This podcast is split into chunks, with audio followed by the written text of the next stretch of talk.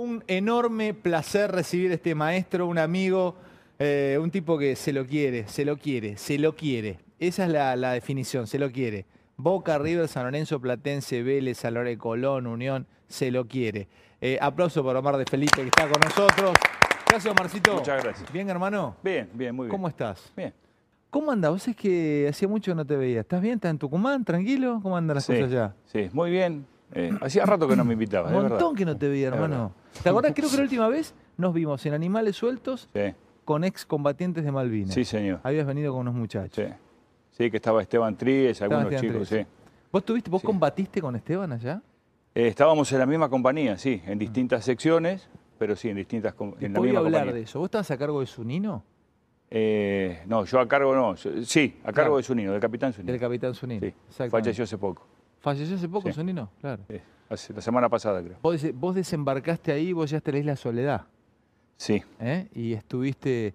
Claro, vos, la- vos fuiste de los que se pican. Es más, Sunino te sale. ¿Quién es el que te salva la vida? ¿Sunino que te dice salir de la trinchera y te cae una bomba a la trinchera? Sí, sí, eh, sí, una historia larga, ¿no? Que siempre trato de, de- de contarla.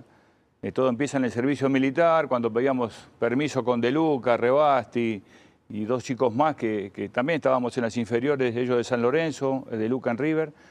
Íbamos a pedir permiso para ir a entrenar y el capitán nos decía, no, no. Y un día nos dice, ¿cómo andan en tiro? Y mal, mal. Bueno, vengan conmigo la historia que nos lleva a un, a un torneo de la décima brigada, lo gana él y a mí me toca salir cuarto. Y bueno, a partir de ahí este hombre me empezaba a llevar para todos lados cada vez que salía y cuando... ¿Tiro con qué? ¿Tiro con fal? Eh, sí. Tiro con sí, fal. Tiro con fal. Y bueno, después que me tocó estar en Malvinas, este, me puso en una posición a 50 metros de él. Y todas las noches que, que- que necesitaba la ametralladora, me mandaba a llamar a cualquier hora. Perdóname, ¿vos estabas como francotirador con un fal? Eh, no, no, era apuntador de ametralladora. Que era una MAG. Era una sí. Una MAG. Y bueno, una de la, esas la tantas ametralladora, noches. después quiero eh, que me cuentes un poco también de tu vida, quiero entrar por distintos lugares, pero solamente de entrada. La ametralladora, la MAG, tiene un apuntador. ¿Qué es el apuntador? Porque está el que dispara Eh, con la ristra, en la ristra de balas y está ta, ta, ta, ta, ta, ta. Tenés otro que lleva el trípode y otro que lleva las municiones. Tres, y el que, el que está al lado, porque esa, esa, esa, esa ametralladora se calentaba el caño. Y o según. se trababan las, las balas. Sí, sí, sí. ¿Y sí, quién sí. era el que se encargaba de las balas? De la Eh, ristra de Juan? Fernández. Juan un Fernández. amigo. Un amigo. ¿Sobrevivió? Eh, sí, sí, gracias a Dios, sí. Y hoy nos vemos, nos vemos con la mayoría. Eh, recuerdo que éramos amigos y eh, yo salí de baja el 24 de diciembre y él se quedó hasta el final. Y cuando nos encontramos en el regimiento me dice, bueno, vamos juntos. Eh, éramos los dos apuntadores de la ametralladora. Dice, yo llevo la- las municiones y vos andás de apuntador. Que a nadie le gusta andar con las municiones pesadas atrás de uno que va tirando, ¿viste? Eh, ¿Por qué a nadie le gusta? eh, y porque estás, estás simplemente para llevar las municiones y, y- y ponerla para que la ametralladora este, funcione, ¿me entendés? Generalmente a la mayoría o a los que estábamos ahí quería ser apuntador, manejar la ametralladora. eh, pero bueno, eso tenía que ver mucho con la amistad. Me dijo, vamos juntos y este, ¿Es un equipo de A2 el de una ametralladora? tres eran. Tres. Tres. O sea, es el apuntador el que dispara, uno que está con las balas y, el, y hay otro que Y ayuda. el trípode. Ah, el trípode. Son las tres patas que anda a apoyar la ametralladora y, y tira. Ahora paso por distintas cosas, Mar, pero yo no puedo no, no entrar en esto porque yo te, te admiro profundamente, hermano. Te lo tengo que decir y el hashtag ahora seguramente va a estallar en toda América. Eh, ¿Tenés 59? 59. ¿Y eso te tocó con 18? Eh, 19, 20 creo que era. 19, 20. 19, 20. O sea, que reci- nunca, nunca, nunca supe cómo es la citación a una guerra. Llega una carta, ¿quién te la cuenta? ¿Tu mamá? ¿Tu papá? ¿Cómo, cómo, cómo, cómo se va una guerra? Porque uno puede imaginarse lo que es una guerra, pero ir a la guerra, ¿cómo es el viaje a la guerra? Eh, tiene muchas etapas, ¿no? Porque yo estaba de baja entrenando eh, en Huracán para peleando un contrato, ¿viste? Era de cuarta, tercera división y empezamos a hacer una pretemporada en ese en enero. Eh, y bueno, un día a la madrugada, eh, en realidad cuando tomaron Malvinas el 2 de abril, nosotros sabíamos ya que nos iban a llamar. A mí no me sorprendió el llamado, porque en el servicio militar eh, todos los días te dice, si algún día el país entra en un conflicto armado, la última, la última clase es la primera que llaman. Y éramos los últimos. Y el, tomaron el 2, el 3 cumpleaños y el, creo que el 8, el 9, este, vino un soldado a, a la casa de mi vieja, donde vivía ahí, a las 5 de la mañana golpeó, eh, atendió a mi vieja y me despertó llorando, me dijo, mira, llegó esto para vos. ¿Te despertó llorando Eh, tu mamá? Sí, sí, mi vieja sí. Y le digo, bueno, dejá, no pasa nada, le dije yo. Tratando de minimizar todo, ¿viste? Y, y como a las 10 de la mañana me presenté. Hoy hace, estaba en Tucumán un día y me llama uno de los pibes, me dice, vi la nota que, que me hizo Gustavo. ¿Sabés quién llevó la carta a tu casa? No, le digo, yo, No. Después de 39 años. ¿En Tucumán te pasó esto? Me pasó, me llamó por teléfono, porque él vio la nota, me dice, ¿sabés quién llevó la carta a tu casa? Yo. Yo, Triqui Fernández. ¿Pero cómo? ¿Me decís ahora? Me dice, sí, yo nunca había escuchado tanto. Dice, como no podía salir de Franco, dice, un día pidieron voluntarios para llevar las citaciones y me ofrecí para ir a mi casa, dice. Y me acuerdo, me acuerdo de tu vieja, dice todo. Me lo dijo hace un mes. ¿Viste? Y yo digo, hace, hace 39 años que, que por ahí los últimos este, 10 años nos empezamos a juntar, cuando podíamos, ¿no? ahora con la pandemia no se puede, pero en un centro de veteranos ahí de, de- que tiene mucho espacio en, en el Tigre, eh, y nos juntábamos como 60, 70. Escúchame, ¿y cómo viajaste? ¿Cómo se viaja? ¿Se vuela en Hércules? ¿Te llevan en Hércules? Eh, no, nosotros nos tocó ir en un avión de línea eh, sin asiento. Avión de Un línea avión sin de línea, asiento. un- de aerolíneas, eh, o austral creo que era, no recuerdo bien. Eh, íbamos en, en fila de, de, no sé, 8 o 10 los que entrábamos, porque era un soldado, el bolso porta equipo y la, el armamento. Y otro al lado, así, todos sentaditos. Eh, Viste, bueno. Por eso a veces cuando hoy viajaste dicen, no, cinturón de seguridad. Qué locura. Hace 39 años no había cinturón de seguridad. Que no, no, tenemos una hora para charlar y tengo muchas cosas, pero eh, mirá que generalmente estas cosas se preguntan en la mitad de una nota, pero me, me, me, me, me mueve, hermano, me mueve preguntártelo. ¿Llegaron a, a Isla Soledad? ¿A Puerto Argentino llegaron? Sí, a Puerto Argentino. A Puerto Argentino. A Puerto Argentino. A Puerto Argentino, ¿qué onda? ¿Se abriste los ojos? ¿Estabas en Puerto Argentino? ¿Te- te- ¿Ya estabas con la ametralladora? ¿Te empiezan Sí. a hacer caminar? ¿Por cómo era eso? ¿Frío? Eh, sí, en realidad, desde que cerraron la puerta del avión y despegamos, este, empezamos a vivir otra realidad totalmente distinta eh, y siempre pensando en lo que ibas a encontrar. Cuando llegamos allá era un Vos lugar... te podías imaginar, a ver, la única conexión que podías tener con una guerra era una película, Nada más. nada más. Nada más. Y, y cuando estás ahí te das cuenta que, que todo es distinto, ¿no? Es muy distinto. ¿Por qué es distinto, hermano? Por las situaciones que te toca vivir, los estados de ánimo que tenés, ¿sí? cómo cada uno puede incorporar cosas y seguir hacia adelante o, ver cosas y, y dudar de algunas cosas. Hay muchas situaciones que, por las que pasás, muchísimas, muchísimas. A cada momento eh, los estados de ánimo van cambiando constantemente. ¿sí? Empezaste a caminar, ¿qué pertenecía? Eh, ¿Son- ¿Eran un pelotón ustedes? Sí, éramos una compañía de 150 soldados dividida en, en- en secciones, en grupos. Bueno, y Eh, vos tenías adelante el que te mandaba, que era un capitán, te apellido Zunino. Eh, él era el jefe de la compañía, de la compañía ¿Y quién era el Atacuarí, que- de la tablada. Atacuarí de la De la tablada. tablada. ¿Y quién era el que va adelante, como vemos en, viste, habitualmente en las películas? ¿Quién va adelante? ¿Un sargento, un pibe de tu edad? ¿Quién iba? Iban los jefes de grupo, ¿sí? cada jefe de grupo, que cada 8 o 10 soldados, más o menos lo que me voy acordando, tenía su jefe, un jefe de grupo. Llegás, ¿cuánto caminás hasta llegar al lugar donde te dicen acá nos instalamos y cava la trinchera? Eh, eso lo hicimos en dos partes. Creo que llegamos, caminamos muy poco y nos quedamos al costado de. Había unos barcos ahí eh, tirados. Hicimos noche ahí, al otro día caminamos 12 kilómetros hasta llegar a Puerto Argentino. Frío, Eh, sí, muchísimo. mucho frío. muchísimo. Pero obviamente en abril no tanto, en la medida que, que empezó a transcurrir el tiempo y pasaron los días, cada vez hacía más frío. Cavás, llegás. ¿Cómo es el tema de la trinchera? La, la- ¿Sacás tu palita, empezás a cavar la trinchera? ¿Hay una, una técnica Sí, o sea, En realidad nos pasó algo. Eh, ni bien llegamos, este, obviamente nos dieron la posición que ocupaba, no sé, 100 metros la compañía, mirando hacia, hacia la playa, que estaba como a 3 kilómetros, eh, y encontramos una carpa. Nosotros encontramos una carpa blanca, ¿sí?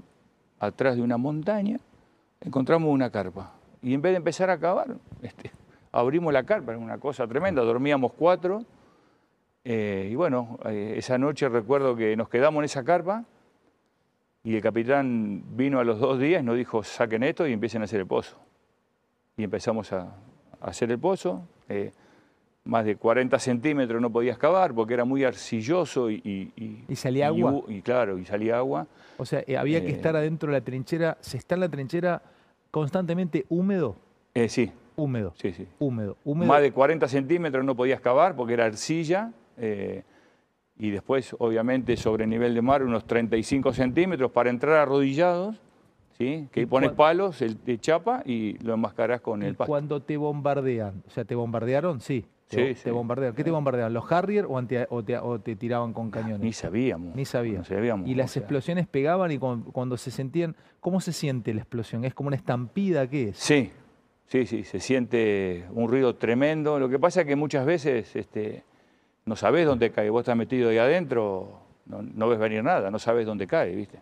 Escuchar los ruidos, las explosiones. ¿Te este, bombardeaban de noche también? Sí, generalmente cuando ellos llegaron, este, los bombardeos generalmente eran de noche. Obviamente que no, no dormías, eh, eran cada dos o tres horas, ¿sí? entonces te mantenían siempre, siempre despierto. ¿Y comer qué comías? no? Lo que había, Lo que había. lo que se podía. Sí, hubo una época antes que, antes que empezara el enfrentamiento que comíamos dos veces por día y ya cuando se inició el bloqueo y un montón de cuestiones empezó a faltar la comida por un montón de cuestiones, la supervivencia es, es muy dura, ¿viste? Es muy dura porque cada uno trata de, de aprovisionar lo que, lo que pueda para, para mañana o para cuando no tenga. Esta es la realidad. ¿Y qué pasabas a comer una vez al día? Eh, nos repartían una vez al día, sí, y a veces no te llegaba la comida por distintas cuestiones que te digo, ¿no? ¿Y qué hacían? Eh, ¿Mataban una oveja? Si había por ahí. Sí, ya no quedaba. Ya no quedaba Ya nada. no, no, Ya no había mucho, Cerrame con, e- cerrame con esto que quiero saber. Eh, se- vos tenés enfrentamientos con los ingleses, o sea, se producen Los últimos días. los últimos días. La compañía A entró en combate los últimos tres días, me parece, dos días. ¿Contra un cuerpo de élite o contra los soldados típicos de ellos? No, no, no, no, era otro tipo de ejército, otra gente preparada, gente que se dedicaba a eso, distinto a...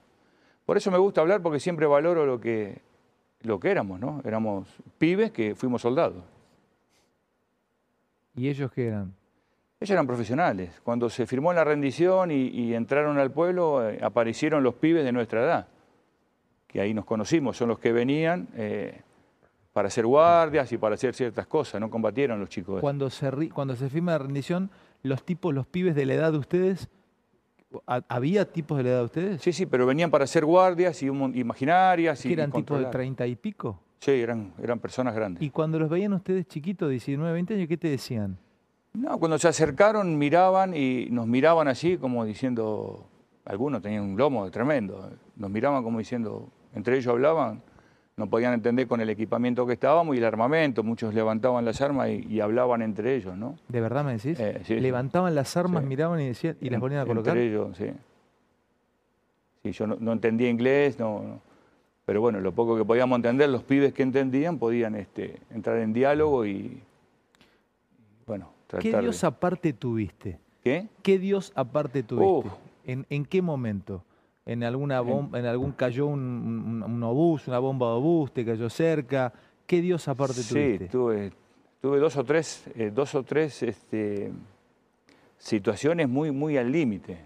La primera fue esa cuando nos mandan al frente, que a la, creo que a la, no sé si era la una de la madrugada, este, empieza un bombardeo. Ya había todas las noches, pero ese bombardeo fue muy distinto. Empezó muy temprano y, y no cesaba. Y bueno, resulta, eh, Zunino me llama a la madrugada, eh, viene un soldado que me dice, te llama capitán. Y estábamos con el negro leal. En esa época se había implementado el descanso. Porque El en ese- negro leal. Sí, está vivo también el negro. En Debe ese, viendo, en ese pozo viendo. estábamos cuatro durmiendo, pero implementaron el descanso y entonces se tenían que quedar dos con la ametralladora, uno con las municiones y el apuntador. Se le llamaba pozo de zorro. Sí, Pozo de zorro. eh, pero se había inundado ya. Entonces lo hicimos sobre el nivel del mar. Ahí cometimos un error, Claro.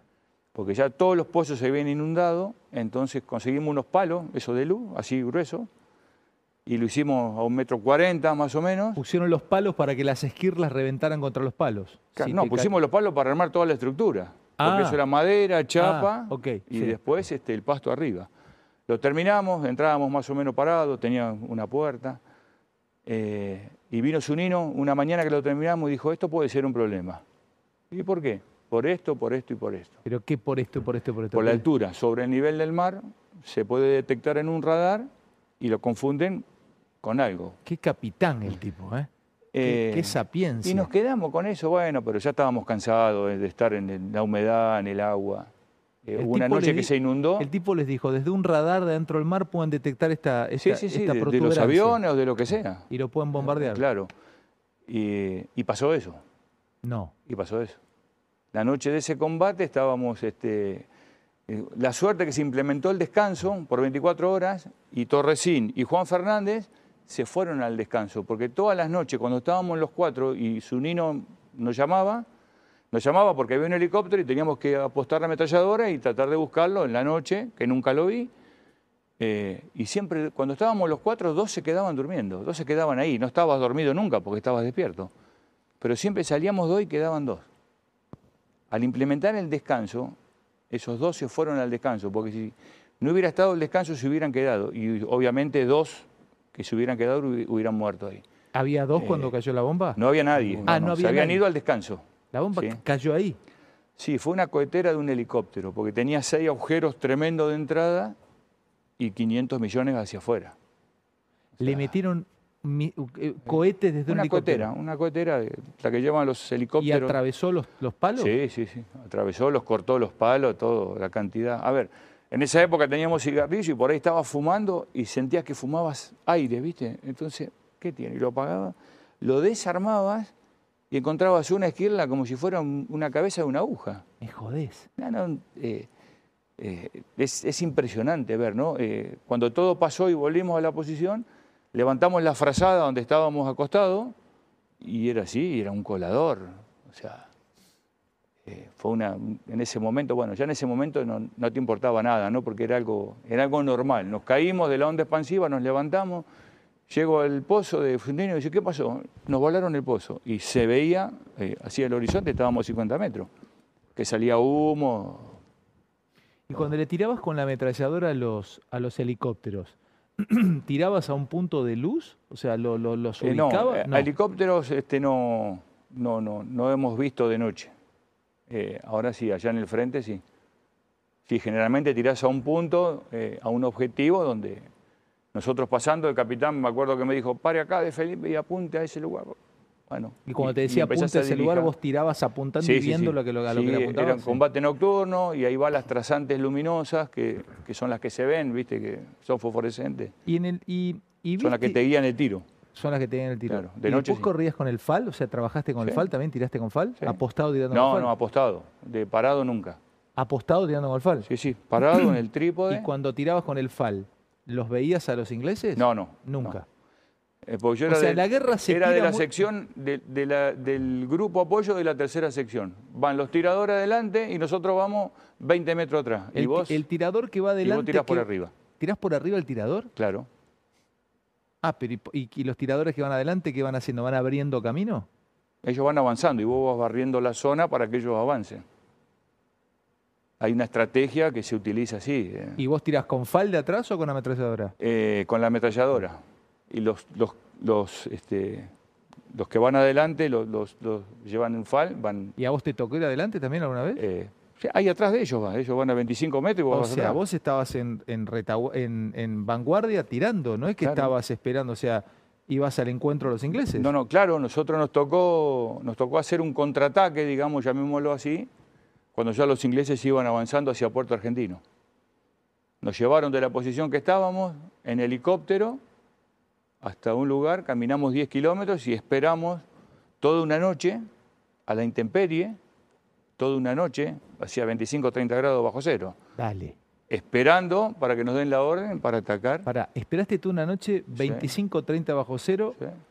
con A ropa, pero no había ropa térmica. No. No.